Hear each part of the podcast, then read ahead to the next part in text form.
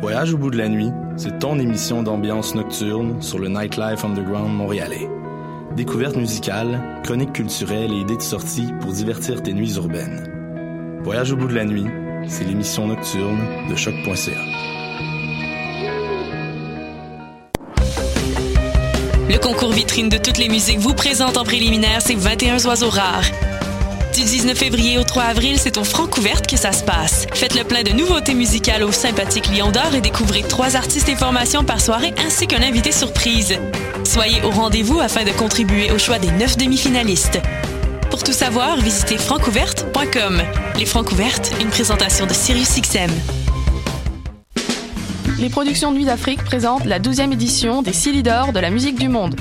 Les Silidor, unique distinction musicale qui souligne le talent des artistes de la musique du monde, vous invitent à découvrir 36 groupes de musique du monde. Dans le cadre de ces concerts vitrines gratuits, venez voter pour vos artistes coup de cœur tous les mardis et mercredis jusqu'au 11 avril au club Balatou. Les Silidor, le prix du public qui fait grandir le monde. Pour plus d'informations, www.silidor.com. Du 21 février au 3 mars, les rendez-vous Québec Cinéma sont de retour. Au programme, la place des femmes dans le monde du cinéma, la représentation autochtone à l'écran, des leçons de cinéma avec Patrick Huard et Robin Aubert, du hockey avec David Bocage, un cabaret avec Jean-Sébastien Girard, un concert de Donzel et à la Claire ensemble, et plus encore sur québeccinéma.ca. Du 21 février au 3 mars, les rendez-vous Québec Cinéma, une présentation d'Hydro-Québec en collaboration avec Radio-Canada.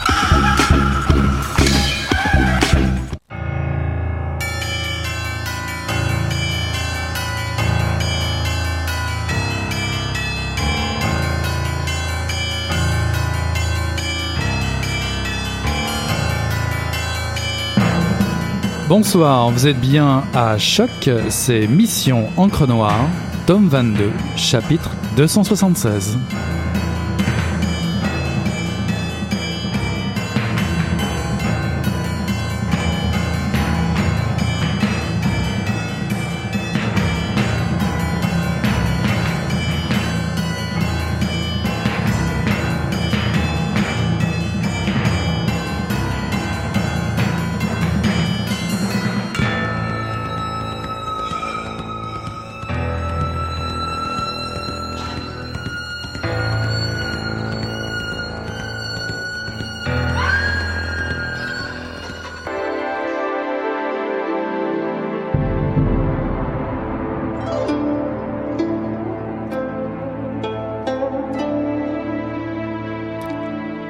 Avant d'entendre les effets du dynamitage, on ressentait toujours les tremblements de la terre sous la maison.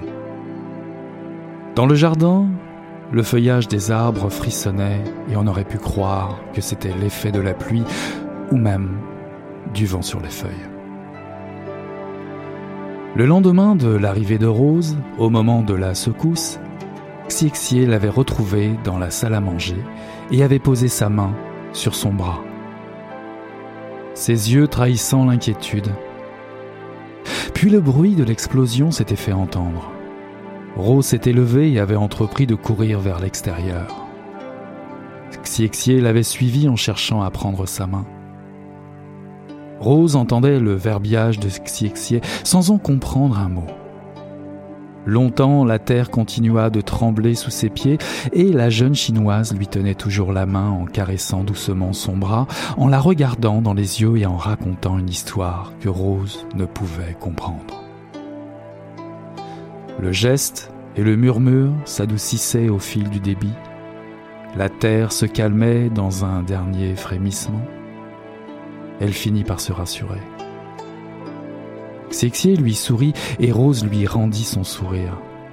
La respiration des deux femmes se calma et elles se mirent à rire, pendant que leurs mains continuaient de se relâcher, puis de s'étreindre à nouveau.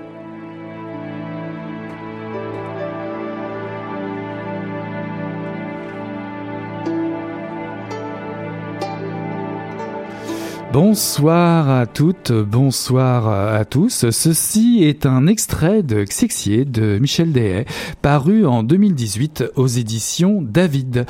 Chine 1934. L'armée japonaise a envahi la Mandchourie. Les communistes et les nationalistes vont s'unir pour affronter l'ennemi commun avant que s'amorce ce qu'on nommera, ce qu'on appellera la longue marche et qui se soldera par l'ascension de Mao et des milliers de morts. En 1934, l'armée nationale du Kuomintang, mieux équipée a priori, résiste pour le moment. Rose, une jeune anglaise, débarque au port de Guilin. Parmi les accords commerciaux avec la Chine, l'Angleterre peut développer des activités sur le territoire. Rose vient rejoindre son mari, Raymond Vaughan, directeur de la mine d'extraction, qui est l'un des principaux employeurs de la région. Xie est une jeune servante chinoise attachée au service de Raymond par son oncle. Rose et Xie se plaisent assez rapidement. En fait, la vie du trio va changer subitement. Raymond voit d'un bon œil la liaison qui s'épanouit sous leur toit. Complices, amantes, guides, les deux femmes vont vivre une relation amoureuse faite de plénitude. Xie ira jusqu'à apporter l'enfant d'un couple infertile. À 300 miles de Guangzhou, les échos de la guerre sont des promesses. La situation se dégrade vite et les Japonais se rapprochent. Bon nombre d'Occidentaux fuient au plus vite. La réputation cruelle des troupes japonaises n'est plus à faire. La présence d'une mère tyrannique et vénale n'arrange rien à l'urgence de prendre une décision pour le couple. Drame personnel, dans le huis clos de cette humble demeure, le trio reproduit le schéma du vieux système féodal. L'épouse et la concubine honorent de plaisir le maître. Néanmoins, néanmoins, Michel Deshay tisse entre ces femmes un lien de tendresse et de passion qui transcende ces règles. À la veille de la révolution communiste, les vents de la violence d'Est et d'Ouest menacent de tout emporter. Nous nous transportons donc ce soir vers une époque mal connue, vers l'Orient et la région des forêts d'Osmanthus, vers le Guangxi, aux côtés de l'auteur. Ni hao, Michel Dehaye. Oh, ni hao, Eric. Euh, merci d'être notre invité à, à Mission Encre Noire. Vous êtes originaire du nord de l'Ontario. Vous êtes journaliste, rédactrice et traductrice. Xie est votre premier roman. Comment vous est venu euh, cet intérêt pour la Chine? Euh, ben, j'ai toujours été intéressée euh, par la Chine depuis très longtemps. J'ai, euh, je me suis rendue en Chine en 1990 pour la première fois, et puis encore une autre fois en 2008. Et j'ai fait beaucoup de lectures au sujet de la Chine. j'ai des amis qui sont chinois, chinoises, et c'est comme ça. Alors pourquoi avoir choisi aussi cette date particulière, cette date, cette date charnière euh, dans l'histoire euh, de la Chine, 1934 Pourquoi? Euh, Mon Dieu, pourquoi? Euh, parce que c'est une c'est une période tellement décousue, tellement difficile, où les Japonais, comme vous l'avez mentionné tantôt, les Japonais euh, euh, envahissent la Chine. On se rappelle de le, la question de Nanjing, où il y a eu, on, on, appelle ça vraiment le viol de Nanjing, où les gens ont été tués très très férocement, sauvagement, et et parce que c'est une question de euh, comment je dirais euh, c'est un euh, un comme levier, dit Jean, un levier dramatique, j'allais dire, un levier dramatique parfait. Oui, oui, ben oui, c'est ça.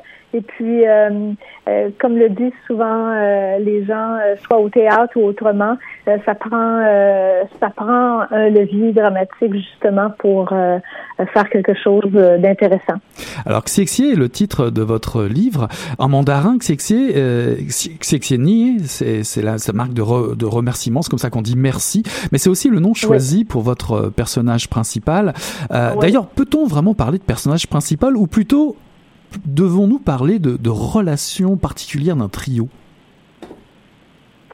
Euh, Oui, je pourrais dire que c'est un c'est un trio. Euh, ce qui est arrivé entre les deux femmes, c'est un peu par euh, nécessité, parce que Rose arrive en Chine, elle connaît personne, son mari est très occupé, c'est la guerre, c'est le, il y a beaucoup de choses qui se passent, et puis Rose est toute seule. Et puis, euh, Chichi lui sert de compagne. Elle va avec elle euh, pour lui présenter euh, des des, des aliments, des gens, des façons de vivre, des façons d'être. et puis elles se prennent d'amitié comme ça. Alors, est-ce que vous préférez euh, présenter d'abord Rose, par exemple? Parce que Rose et Raymond, ce sont quand même deux purs produits du, colonialisme, peut-être pas pour les mêmes raisons. Je dirais que euh, et Raymond et Rose ne parlent pas forcément la langue, euh, ils ne connaissent pas forcément les coutumes chinoises. L'un est directeur d'une mine d'extraction, la Lowe's Coal Mining Corporation de Liverpool, et, uh-huh. et pourtant c'est lui qui va présenter Xexie. Ben, c'est que lui, euh, quand il est arrivé euh, en Chine, il était lui aussi un peu seul euh, au, au, travail. Il avait faim. et puis, il s'imaginait peut-être qu'il pourrait se nourrir assez aisément sans avoir besoin de, de quiconque, mais c'est pas le cas. la nourriture est différente, la façon de la, de la cuire est différente, de la prêter est différente. Et euh, c'est l'oncle d'Exécuché qui vient rencontrer euh, Raymond pour lui dire As-tu faim? Euh, tu vas voir, je vais te présenter une jeune femme qui est jamais allée, qui est jamais allée au bois, qui est jamais allée dans les champs toute seule, ça, ça veut dire un peu qu'elle est, elle est vierge finalement. Oui, parce, oui parce, que parce qu'en fait, permettez-moi de vous couper, mais Raymond, Raymond, c'est quand même c'est un personnage mystérieux, mais vous le décrivez vraiment éloigné de ces fameuses mœurs européennes qui, euh, qui effectivement dans les bois, euh, c'est plutôt dangereux pour les femmes. Euh, oui, puis il y a beaucoup de euh, beaucoup d'Européens, de coloniaux qui sont venus pour travailler en Chine et qui euh, se sont euh, sont encoquinés avec de jeunes chinoises qui en ont parfois certains s'en sont fait des des compagnes, des même des épouses éventuellement. et mais Raymond, il est déjà marié et puis lui, de son côté, c'est pas ça qu'il cherche euh, au départ. Mais euh, il, il, devient très euh, très excité par cette jeune chinoise qui lui fait qui lui prépare une nourriture assez extraordinaire. Et puis il, il, s'intéresse à elle. Et puis il a du plaisir avec elle. Elle le sert comme si c'était comme s'il était un roi.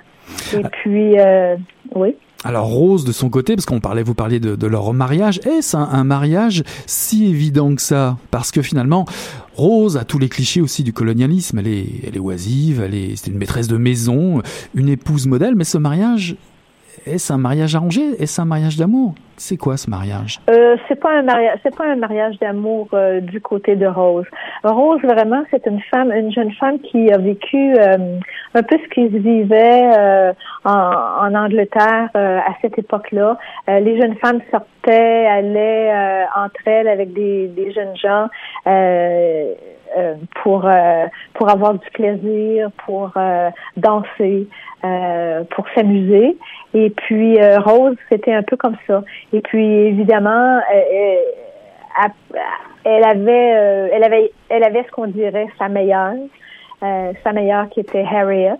Et puis Harriet, à un moment donné, est tombée amoureuse elle aussi de d'un autre homme.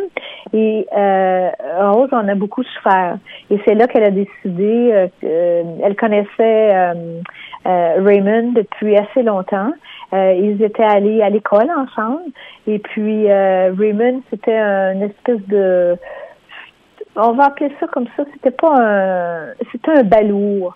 Et euh, puis dont le père avait quitté la maison. Alors lui, il a repris les choses de son père, il a repris le le travail de, mineurs, de miniers, plus de miniers que de mineurs. Et puis, euh, il, il, aimait Rose, il la trouvait, elle, c'était pas comme n'importe qui, c'était, il la trouvait euh, jolie, il la trouvait intéressante, il la trouvait joyeuse. Euh, comme j'ai dit tantôt, elle aimait le plaisir, elle aimait danser. Et puis, c'est un peu comme ça qu'à un moment donné, il a décidé de la demander en mariage. Puis, elle a décidé d'y aller parce qu'elle était toute seule, elle aussi. Sa mère, c'était une, euh, pas sa mère, pardon, sa tante, c'était une, euh, une anglaise, euh, une, enseignante anglaise. Qui était un peu son modèle d'ailleurs. Oui, c'est ça, exactement. Et puis c'est comme ça un peu qu'elle a décidé de marier, d'épouser euh, Raymond. Et de partir en Chine euh, vers la grande aventure. Euh, on, on précise, c'est ça. On, on, précise quand même qu'on est en 1934. Il faut garder cette date à l'esprit, c'est important pour remettre tout ça en contexte. D'ailleurs, hum, pour revenir sur des, des pratiques un peu, bah, de nouvelles pratiques que découvre le, le couple autour d'une nouvelle culture, euh, Xie est loué quelques milliers de yuan par mois et, aussi en échange de, de canards laqués. Était-ce était-ce une pratique courante à l'époque? Vous êtes-vous documenté sur ce sujet? Oui, oui, oui, c'était assez courant. On allait, euh, surtout pour euh, quand les coloniaux venaient, euh, c'était à peu près le prix de ça. Et puis le canard laqué, les crêpes, les accompagnements, ça, ça, revient à la mère de Xixi, qui est une marâtre assez vilaine, qui le sera jusqu'à la fin. Et et, ça lui revient à elle. Le, l'argent comme tel va un peu à l'oncle, un peu à la mère. Elle, est vendue finalement. Mhm. Alors évidemment, euh, compte tenu du rapport marchand qui sous-tend euh, la venue de Xie peut, peut-on dire qu'il y a une espèce de relation maître et esclave entre, entre Xie et le couple? Euh, non, je n'avais pas pensé à ça comme ça, mais je pourrais y penser. Mais euh, non, non, c'est juste une question, évidemment. Euh, c'est pas forcément le cas dans le livre. Ouais, non, non, non, c'est pas, c'est pas comme ça. C'est pas une, euh, c'est pas une esclave. C'est une jeune femme qui, qui fait la cuisine, qui, qui, qui arrange les choses dans la maison, qui tient, qui tient foyer finalement. Et puis que que Madame Vaughn, Rose, euh, pourrait euh, pourrait faire ça euh, elle-même, mais elle ne s'y connaît pas. Elle ne connaît rien à la vie de la Chine. Elle ne sait même pas comment acheter la nourriture. Elle sait encore bien moins la prêter. Et puis des de la nourriture qui est qui est bonne pour les coloniaux. il y en a pas beaucoup. Alors il faut quelqu'un qui soit très habile pour pouvoir répondre aux besoins, aux désirs puis aux goûts euh, des coloniaux. Alors néanmoins, néanmoins, puisque c'est c'est aussi un tournant dramatique dans, dans votre livre, euh, les choses changent pour Xiexé, qui sent son, son corps vibrer autour de la présence euh, du couple, on peut le dire, pas simplement Rose. Et si je si je vous cite, elle dit si Rose et Raymond partaient, elle aurait peur tout à coup de ne plus pouvoir vivre. Qu'est-ce que cette rencontre a changé dans la vie de Xiexie c'est qu'elle a vu, euh, elle a vu quelque chose euh, qu'elle ne croyait jamais voir. Elle, euh, elle, elle, est chinoise. Et puis tout à coup, elle se retrouve avec ces gens-là qui ont une autre façon de vivre. avec Rose, elle passe des après-midi. C'est très rare pour une pour une une compagne pour pour une une jeune femme qui qui s'occupe d'une maison. C'est très rare pour elle de t'inviter avec euh, euh, la maîtresse de maison à aller ici et là et à aller prendre le thé, et à aller prendre un whisky et, faire des choses du genre. C'est très, très rare que ça arrive. D'ailleurs, dans l'environnement, il y en a pas. Il y a, il y a Chéché qui, euh, qui est invité à le faire, mais autrement, il n'y en a pas. Puis elle, tout à coup, ça devient une vie assez extraordinaire. Et puis, le, les vannes sont incapables de concevoir. Et puis, euh, à un moment donné, euh, on en vient euh, à l'idée que Rose pourrait très bien faire une mère porteuse. et, et c'est comme ça que la vie se poursuit. Les vents veulent amener Rose chez, chez avec eux en Europe. Et euh, tout le monde a, a, l'esprit qu'on va se sauver de la guerre. Alors là, vous allez... là, vous allez un peu vite, vous allez plus vite que moi. J'allais vous amener là. Ah, ça peut arriver, ça. ça c'est vrai. Mais moi, j'aimerais savoir euh, d'où vous est venu, d'où vous est venue l'inspiration pour cette histoire? Où avez-vous trouvé, euh, oui, le, le levier pour trouver, je dirais, cette histoire? Qu'est-ce qui vous a inspiré?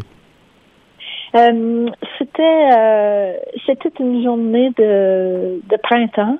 Euh, J'habitais face à une rivière. La rivière était assez brunâtre et puis les arbres étaient, euh, les feuilles étaient vertes. C'était beau. C'était c'était un bon moment.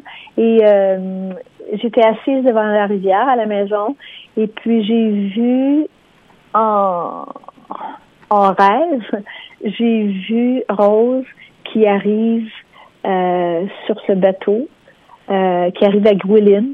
Et puis, euh, j'ai tout, tout le, j'ai vu tout le premier chapitre se dérouler euh, devant moi. Ah oui. Et puis, euh, Rose est arrivée. Son mari est allé la rejoindre euh, au port. Et puis, c'est un tout petit port. C'est, à l'époque, Gwilyn, c'était pas tellement grand. C'est beaucoup plus grand maintenant. Et puis, elle arrive sur la rivière Lee. Et euh, tout en haut, il y a une jeune fille qui regarde, euh, euh, qui épie son arrivée. Puis la jeune fille a une botte et dans l'autre botte, elle a un bouquet de fleurs pour Rose. Et puis Raymond les présente l'une à l'autre. Il dit à Rose comment il a comment c'était merveilleux de rencontrer euh, Chichi. Et puis il veut absolument euh, que les deux se rencontrent. Puis au moment où elles se rencontrent, tout de suite, il y a quelque chose de très euh, très fort qui se passe entre les deux. Puis le chapitre s'est écrit comme ça euh, tout de suite. Alors, est-ce que vous aviez pensé tout de suite aussi au pain des anges? Qu'est-ce que c'est que le pain des anges? Vous pourriez nous en parler un petit peu? Oui, ben euh, le pain des anges, c'est euh, c'est par rapport à la pauvreté. Puis ça, ça vient de c'est une euh, un cantique euh, catholique euh, religieux et euh, ça vient de ma mère. Ma mère chantait ça à l'église souvent, c'était son solo. Et puis euh, j'ai beaucoup aimé cette chanson-là. Et puis j'ai trouvé que c'était tout à fait approprié dans la pauvreté de ces gens-là, le pain des anges. Et puis euh, euh, Rose est arrivée en ayant sous la main un gramophone Mhm. avec euh, avec ça. Puis la petite, euh, il y avait un, un euh, il y avait un, un, un- un- pas un, père, mais un euh, j'oublie là pour l'instant, mais un euh, en tout cas, il y avait il y avait quelqu'un qui euh, qui le lui avait appris il y a déjà assez longtemps. Elle était assez jeune à ce moment-là. Et puis, elle a reconnu ça. Puis, ça a fait entre elle et Rose euh, un autre lien. Alors, arrivé là, arrivé là, on est, Ouais. on, on en est même à peine à la moitié de votre roman. C'est pas un gros roman, mais il est tellement euh, rempli de détails. Euh, on y découvre beaucoup de choses. euh, beaucoup de choses d'ailleurs passent par le regard dans votre livre, parce qu'évidemment tout tourne autour de, de ce trio. Euh, Ouais. Le silence est chargé d'émotions. Vos personnages s'effleurent, s'enlacent, se caressent doucement. La complicité est, est totale en- entre eux. On dirait même ils vivent quand même un peu hors du monde. Euh, ben oui. Euh, oui, parce que lui, euh, Raymond, les gens qui venaient en Chine, euh, les marchands ou, euh, ou le, certains médecins, il y avait des avocats qui avaient appris le droit chinois et etc. Euh, venaient en, en Chine et s'installaient parce que c'était pas tellement dispendieux. Ils s'in- ils s'installaient dans des espèces de palaces euh, pas énorme, mais quand même euh, assez euh, assez important. Mais Raymond, c'est pas ça qu'il a voulu. Lui, il a voulu euh, avoir quelque chose sur le bord de la rivière. Il a voulu avoir quelque chose qui soit plus euh, plus calme, calme, plus euh, plus intéressant pour son épouse et lui. Et puis ensuite, et avant, c'est-à-dire euh, pour euh, euh, et lui. Mhm. Et Mais puis, on euh, découvre, on découvre aussi un, aspect un petit peu plus, plus sombre de, de la vie de Chichi, parce qu'on finalement dans cette amorce de, de seconde partie, et j'ai envie de dire, ben on découvre en fait le matriarcat d'où elle vient, son rapport à une mère plutôt tyrannique et comment elle a été élevée. Il y a quand même un rapport de marchandise, c'est vrai, on le disait tout à l'heure, mais il y a deux faces dans le rapport marchand. Il n'y a pas simplement le couple, il y a aussi la mère. Et là on découvre Oui, des habitudes marchandes et, et coutumières qui étaient ignorées du couple. oui. La, la mère euh, vit une jalousie, euh, puis une, une une horreur par rapport à sa fille. Elle déteste sa fille. Elle met sur le dos de sa fille tout ce qui peut exister et qui touche le malheur de la mère. Elle, elle se dit que la mère, que, que sa fille, c'est elle qui cause son malheur. Mm-hmm. Alors. Et puis Madame Jeu, parce que Madame Jeu, c'est quand même un, un, produit aussi de la, je dirais, d'une certaine forme d'aristocratie euh, chinoise. N'est-elle pas le symbole justement d'une aristocratie qui est en train de mourir en Chine et qui prend un peu sa revanche un petit peu à ce moment-là? Oui, oui, absolument, absolument. Euh, elle, elle voit bien, euh, son mari est décédé, euh, elle, elle, a, elle a des filles, elle peut, euh, l'argent est très très important euh, pour cette famille chinoise là, et comme pour tant d'autres. Et puis elle veut que, elle veut que sa fille paye paye toujours. Puis si elle peut d'une manière ou d'une autre la faire payer, c'est ça qu'elle va faire. Elle mm-hmm. Elle peut pas la garder auprès d'elle-même parce que euh, il, faut qu'elle travaille. Puis mais travailler ne veut pas dire euh, juste travailler. Travailler veut dire faire de faire de l'argent, aller chercher de l'argent, être payée pour tout pour tout ce qu'elle fait, pour tout ce qu'elle peut faire. Euh, c'est un peu ça. Ouais, j'ai gardé, j'ai gardé en fait euh, cette discussion jusqu'à la moitié de votre roman parce que ça, ça a tout son sens. 1937, la situation change rapidement, comme on le disait en introduction, euh, le, le, pour des raisons politiques, euh, pour des raisons sociales. 1937, dans votre roman, c'est un point tournant du récit. On arrive évidemment à l'obligation de penser au retour. Vous en avez parlé un petit peu tout à l'heure. Aviez-vous en tête cette structure narrative dès le début de votre écriture? Non. non, pas du tout. Euh, la guerre s'est imposée d'elle-même ou euh? ben, c'est que la, guerre, la guerre était là. Et puis, euh, à un moment donné, parce que la guerre est là, on voit bien qu'il va falloir qu'il se passe quelque chose. Puis aussi parce que historiquement, on sait que beaucoup de beaucoup d'Européens, de, coloniaux de toutes sortes, ont été obligés de quitter très très rapidement parce que les euh, les Japonais de leur côté, euh, les Japonais sont là, euh, euh, Chiang Kai-shek est là. Euh, Mao Zedong euh, est là et tout le monde cherche euh, cherche son affaire. Et les plus forts à cette époque-là, les plus les plus horribles dans leur façon de fonctionner, ce sont les Japonais mhm. qui veulent envahir absolument la Chine et puis qui croient que avec ils sont déjà des amis de de de, de l'Angleterre? Voyons. Euh, non, non, non. Les, ils sont déjà des amis de, des Allemands. Ah oui.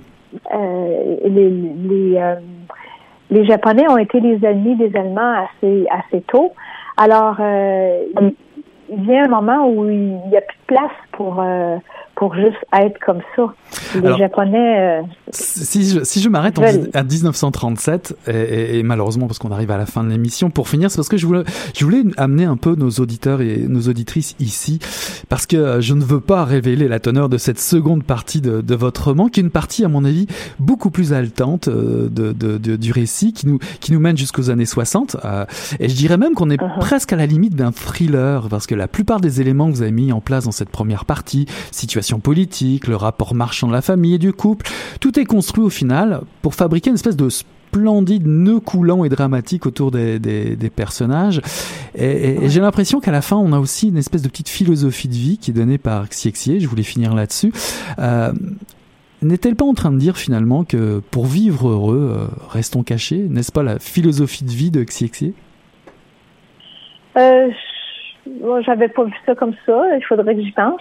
Mais euh, euh, sa philosophie de vie, c'est que euh, peut-être peut-être moins sa philosophie que ce qu'elle pense de tout ce qui s'est passé.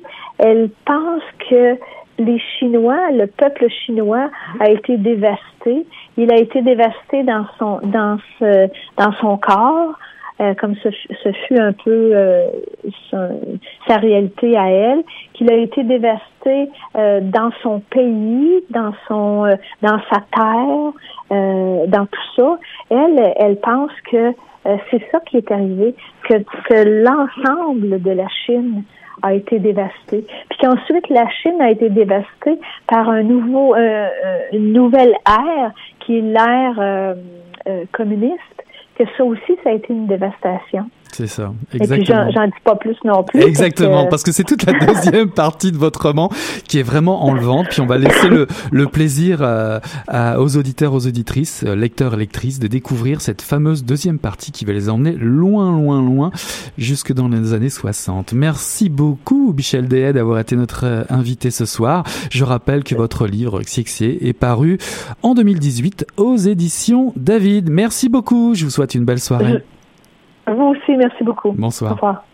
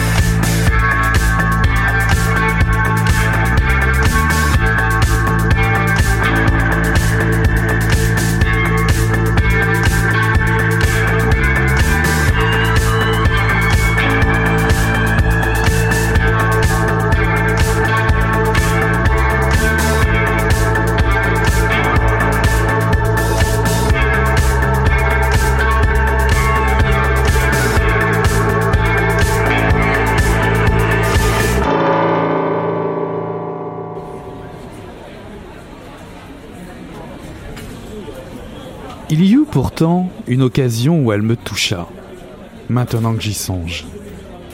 Nous bavardions lorsqu'elle posa soudain sa main sur la mienne en m'intimant de ne pas bouger. Qu'y a-t-il? demandai-je.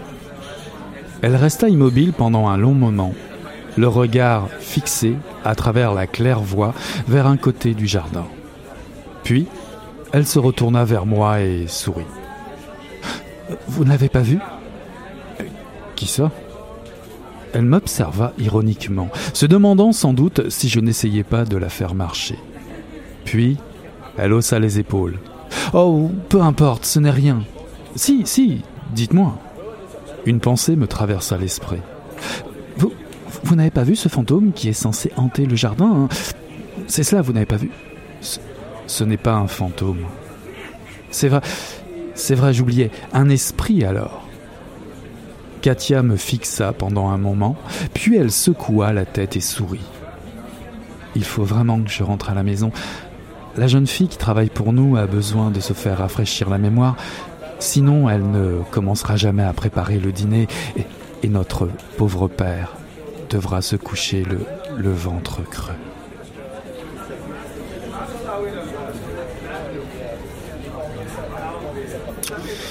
Voilà, ceci est un extrait de L'été de Katia de Trévagnan, paru en 2017 aux éditions euh, Gallmeister. La traduction est d'Emmanuel de Lesseps, qui est aussi connu pour son travail sur euh, William Irish. Je vous invite ici dans l'intimité d'un auteur américain des plus mystérieux. Dans son écriture, bien sûr, mais également à travers sa biographie si particulière. Professeur de cinéma, alpiniste, amoureux du Pays basque en France, traduit en 15 langues, ses livres se sont vendus à plus de 5 millions d'exemplaires. Depuis la parution de La Sanction en 1972, un succès adapté au cinéma par Clint Eastwood, la vie et l'œuvre de Trévagnan est auréolée de curiosité et de mystère. Les succès se succèdent, c'est le cas de le dire. Trévagnan est l'auteur de plusieurs best-sellers publiés et révisés chez Meister et parmi eux, vous allez rencontrer L'expert, The Main, un roman qui se passe au Canada. En 1979, Shibumi. En 1983, L'été de Katia ou en 98, Incident à 20 Mile. Et pourtant, Pourtant, l'auteur cultive un anonymat des plus hermétiques, allant jusqu'à envoyer un imposteur lors d'un lancement littéraire. Bien des journaux vont tenter de percer ce mystère. Le Washington Post révélera le vrai nom de Trévagnan. Rodney Whittaker, né au Japon en 1925, qui a été professeur à l'Université du Texas. Malgré quelques apparitions sporadiques et des entrevues par fax, l'écrivain sera déclaré mort par deux fois, à l'instar de Paul McCartney par exemple, et ces deux fois étaient en 1990 et en 1987. Il optera pour plusieurs pseudos au cours de sa carrière pour préserver sa liberté d'écriture. Il partagera son temps entre la France, le Pays basque et l'Angleterre du Somerset sur la fin de sa vie. Il serait mort, je prends le conditionnel, mais c'est un fait, en 2005. C'est le calme avant la tempête en cet été 1914. Jean-Marc Mongeant se souvient des longues soirées lavandes, rafraîchies de brises douces, le ciel d'un bleu ardent. Nous sommes en Basse-Pyrénées, au Pays Basque, en France, son lieu de naissance. Il se souvient de ce temps comme d'un bonheur terrible qu'il retrouve dans les notes et les croquis à la lecture de son journal. La ville thermale de Saliès accueille la clinique du docteur Hippolyte Gros, médecin reconnu pour ses compétences et sa laideur. C'est l'homme le plus laid de Gascogne. Il profite de sa position avantageuse pour obtenir, obtenir des faveurs sexuelles auprès de ses patientes. Le docteur Gros choisit sa clientèle, en particulier ces dames cossues et pomponnées de la bonne bourgeoisie locale. Jean-Marc Mongeant est un jeune médecin assistant tout juste sorti de la faculté de médecine, mais sans un sou, et traînant un rapport désobligeant sur son année d'internat à l'hôpital psychiatrique de Passy, à Paris. Il vient bien sûr se relancer dans sa région natale. C'est en tant que médecin qu'il rencontre Katia Tréville, soi-disant victime d'un accident fortuit de bicyclette. La rencontre est électrique, l'énergie, la grâce et l'impertinence de la jeune femme le séduit. Paul Tréville, celui qui s'est blessé euh, en vélo, est son frère jumeau. Il est conduit froidement les élans du jeune médecin. Les Tréville habitent une villa isolée, déménagée récemment et étrangement, de manière précipitée, de Paris. Ils vivent au Pays Basque en compagnie de leur père, un homme oisif et érudit, qui ne vit qu'autour de la lecture de livres anciens et précieux. Il semble absent, complètement déconnecté de la vie quotidienne. Il fait parfois penser à un fantôme, la contrepartie réelle de celui qui, soi-disant, hante les lieux. Très vite, la relation ambiguë entre le frère et la sœur fascine et interpelle Jean-Marc Monjean. Non seulement la ressemblance est troublante, les nombreux avertissements et interdits du frère à son égard et à l'attention de sa sœur agacent. L'attitude cavalière de Paul Tréville, à la fois accueillant et malveillant, intrigue aussi. Il émane de cet endroit et de cette famille un danger potentiel dont il faudrait prémunir tout le monde, y compris le jeune médecin. Cet oiseau de mauvais augure ne, ne décourage pas pour autant l'habile et fougueux jeune basque. La lecture du roman est portée par l'immaturité amoureuse du jeune médecin, confronté aux affres de la passion amoureuse dévorante. L'écriture un peu surannée donne une patine qui convient bien à l'esprit de l'époque, alors que s'annoncent les échos de la guerre. Le jeune homme est perpétuellement partagé entre ses élans et la retenue qui se dissimule derrière le sombre secret qui dévore la famille Tréville. On peut difficilement échapper à la misanthropie du frère, détestable, euh, tenant sans cesse le monde extérieur à distance. Serait-ce un portrait en miroir de l'auteur aux prises avec une crise d'identité? Mhm. Toujours est-il que la lecture de ce roman est une plongée subtile dans la psyché tordue des relations humaines. La finesse des descriptions et des émotions accroche. Je vous recommande d'ailleurs le passage d'une fête de village traditionnelle basque. Danse, bagarre et ripaille sont au programme et c'est excellemment bien rendu. Ce livre est envoûtant, il respire une atmosphère sombre et triste de l'amour, un arrière-goût de fatalisme habite ses pages à la veille d'une des guerres les plus meurtrières de l'histoire. Trévagnan est un auteur indispensable à redécouvrir d'urgence dans la collection Gallmeister, L'été de Katia de Trévagnan, paru en 2017 aux éditions Gallmeister.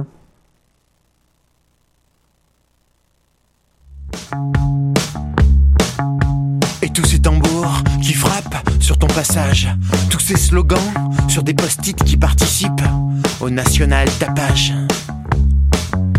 Y a toujours une tondeuse comme un bruit de fond dans ce pays qui fout les jetons. Mort à la sainte, qui est en toi mon amour. Spiritualité gadget, les gens ont un prix, la solitude aussi. Mort à la flic, qui est en toi mon amour. Je ne crois plus qu'en l'ordre des choses, et je crains ce que je veux.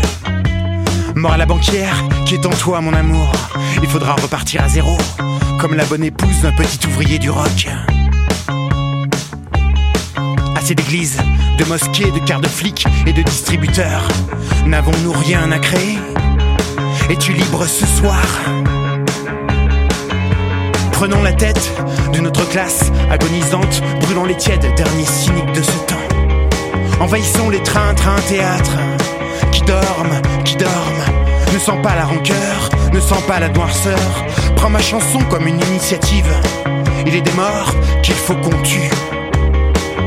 Embrasse-moi comme si tu me disais merde. La mort godant la langue qui défouraille une vie profonde.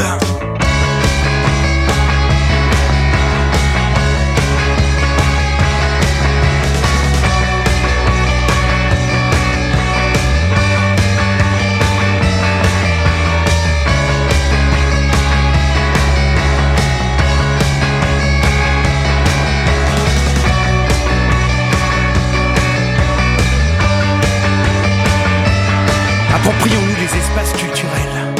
Virons les barons mous. On aurait dû réagir plus tôt, mais c'est le bon moment, mon amour. C'est l'estocade finale. Les étudiants en colère du passé sont devenus notables et sont partis en vacances. Alors viens, on a trop tourné de clips, le cul vissé dans nos bagnoles, vitres fermées. On a jeté juste un pauvre effet super vite le soir, en rentrant dans notre belle maison LCL. On ne dérange plus personne, on dit poétiser le réel. Quelle idée de merde Le réel s'est déjà cassé, brisé, déjà abstrait, violent et abstrait. L'humanité n'a pas besoin de chanteurs bibelots, de vidéos bibelots, d'affiches bibelots. On veut des fluides corporels, des corps qui bougent. Tapés au fond, bruyant, crasseux. Caligula, tu la sens, hein Tu la sens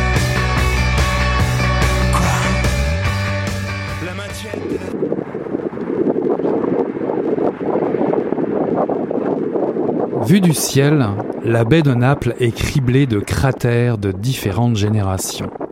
Disque parfait comme autant d'impacts de météorites.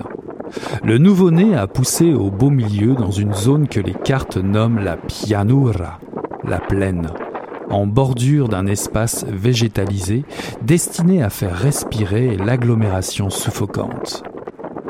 Comme une fleur nouvelle qui écarte la fine couche de neige, le volcan a soulevé la terre, le bitume et tout ce qui s'y trouvait. Route nationale, communication câblée, métro, égout, a-t-on idée de faire passer autant de choses dans les sous-sols d'un territoire miné? Les immeubles valsent au bord de nouveaux gouffres. Deux heures après le début de l'éruption, ce qui reste de l'ouest de Naples se rue dans des voitures, se réfugie dans des caves. Les touristes, remontés de leur plongée sous-marine dans les ruines englouties, découvrent la scène irréelle qui se joue à l'horizon. Les sirènes cognent contre les montagnes. Tous ceux qui ne courent pas encore ont les yeux rivés vers la pianura et l'immense colonne de feu et de fumée qui s'en échappe. On n'ose pas imaginer ce qui peut s'y passer, ni tout ce qui déjà est englouti sous la roche ignée.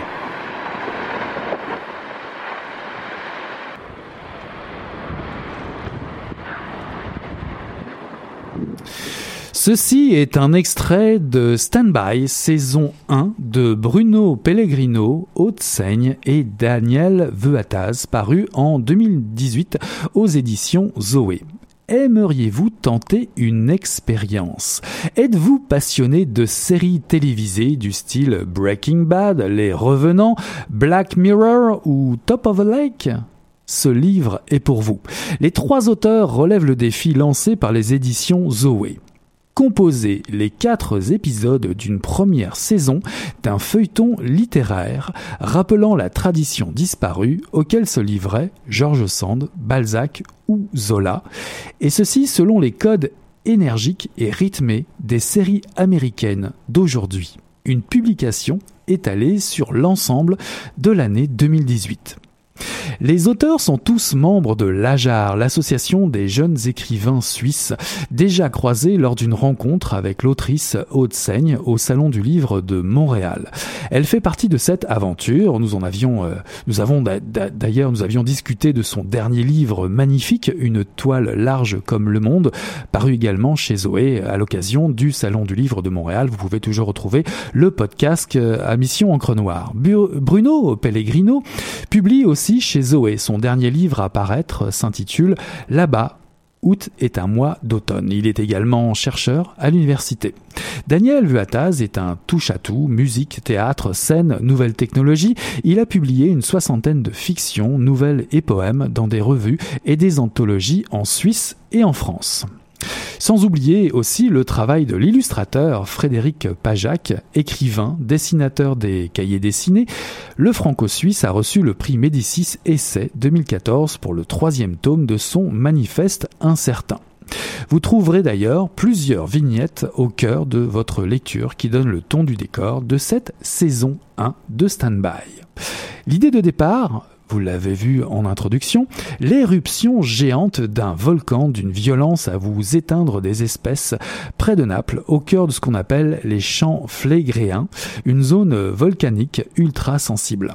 Un narrateur, une sorte de voix off, nous informe du déroulement des événements qui dévastent tout sur son passage et a des conséquences humanitaires au niveau de la planète dans les 24 premières heures du réveil du monstre dans ce premier livre. De manière indépendante, cette éruption va avoir des incidences sur trois groupes de personnages qui se retrouvent bloqués. À Paris, par exemple, Alix veut partir sur les traces de son passé familial aux États-Unis à bord d'un super nouvel avion mettant New York City à 3 heures de Roissy.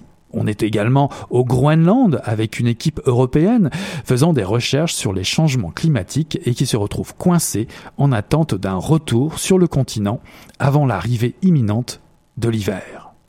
Nous sommes enfin à Kotor, au Monténégro, où trois adolescents, Nora, Virgile et Vasco, accompagnent ce dernier pour recevoir l'héritage d'un père méconnu, l'occasion de découvrir un pays et une langue nouvelle.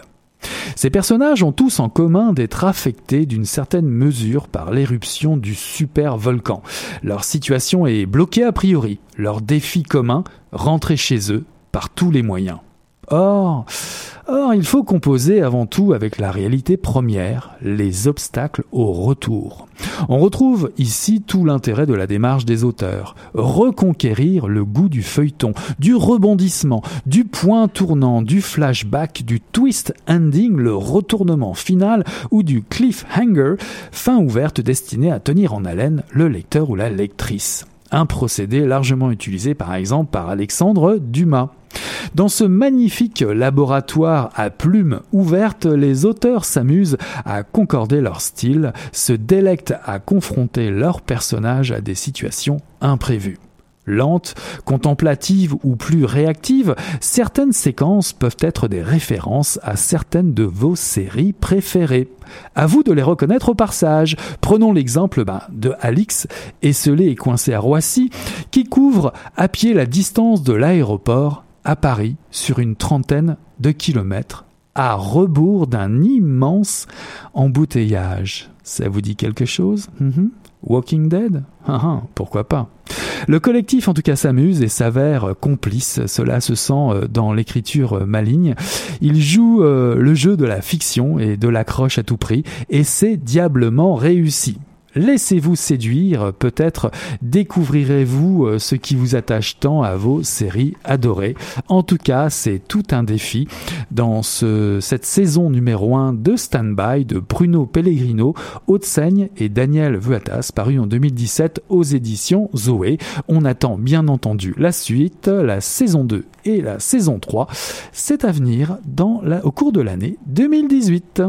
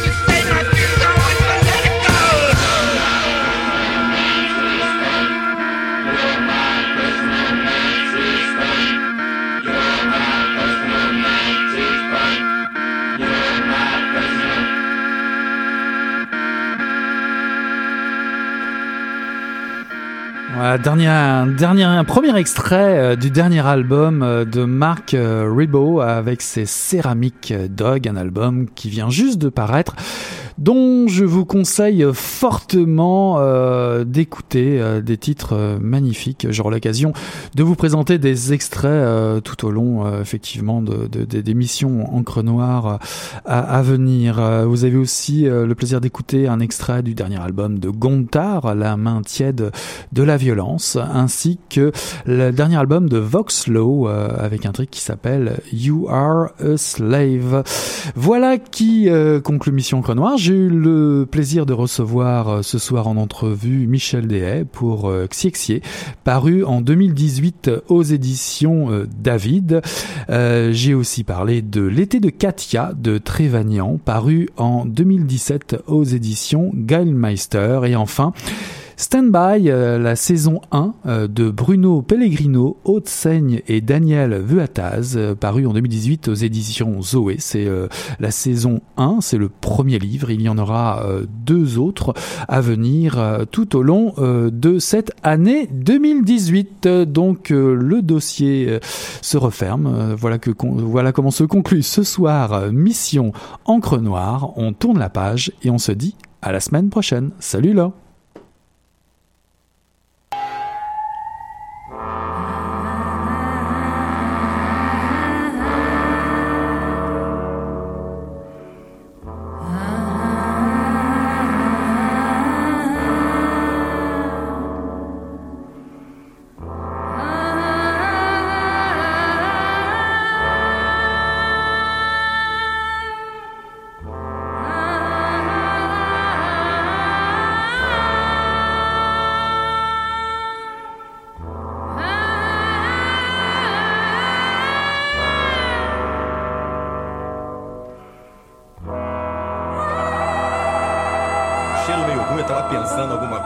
fudeu, acho que. Mas o negócio tava bom, bicho. O negócio tava bom, só quando ele tava tão entupido. Gostoso! Quem diria, hein? Greta Garbo acabou de irajar, hein? É, mas eu tava falando pra você, né? Depois que eu passei a me sentir, aí o negócio ficou diferente.